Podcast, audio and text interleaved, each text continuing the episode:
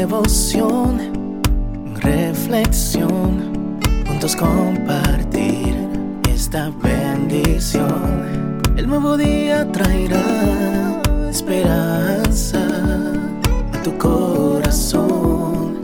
Qué bendición. Darwin Rodríguez, el podcast.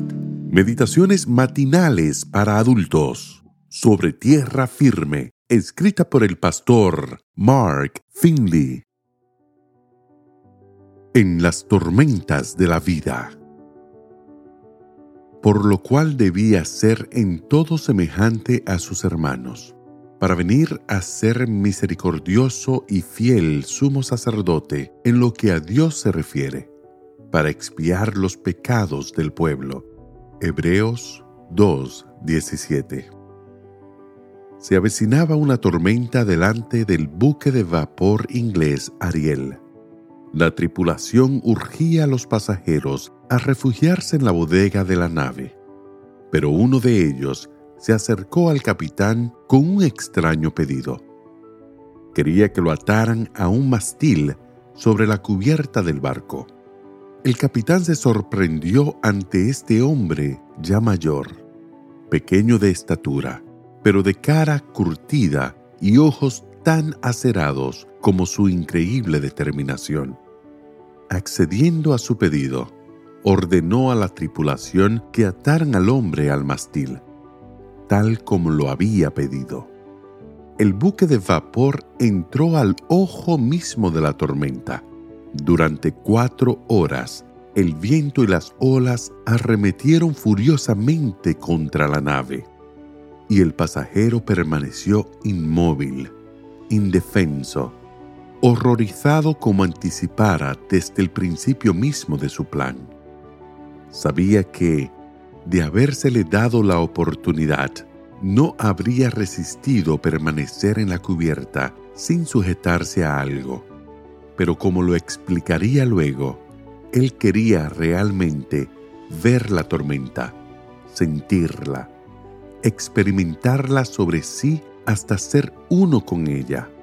Por eso pidió que lo amarraran al mastil. Después de esta experiencia, el pasajero Joseph Mallord William Turner volvió a su estudio y pintó una obra que captó como ninguna otra el poder impresionante de los elementos.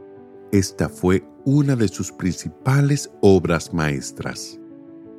Solo tras experimentar la tormenta, este artista pudo captar cabalmente su furia. Sintió en persona la inclemencia del viento, la residumbre de la lluvia, el movimiento intempestivo de la nave, el rocío salino de las olas y los truenos horrendos en la oscuridad de la noche. Para poder redimirnos cabalmente, y convertirse así en nuestro perfecto Salvador, Jesús también tuvo que experimentar primero lo que nosotros experimentamos, todos los retos y todas las aflicciones de la vida. Tuvo que sentir en carne propia el abatimiento de la angustia y la congoja humanas. ¿Lo ha traicionado alguien? ¿Se siente herido? ¿Herida? Jesús se sintió herido cuando uno de sus amigos lo traicionó. ¿Siente su cuerpo traspasado de dolor? Así lo sintió Jesús mientras pendía de la cruz. ¿Enfrenta tentaciones que amenazan vencerlo? Jesús enfrentó las tentaciones más extremas que el enemigo pudo haberle presentado. Él comprende. Lo pasó todo y con todo y a pesar de todo, fue fiel. Podemos allegarnos a Él confiadamente con toda nuestra carga de penas, desalientos, dolor y tentaciones. Él nos fortalecerá para que podamos vencer como Él venció.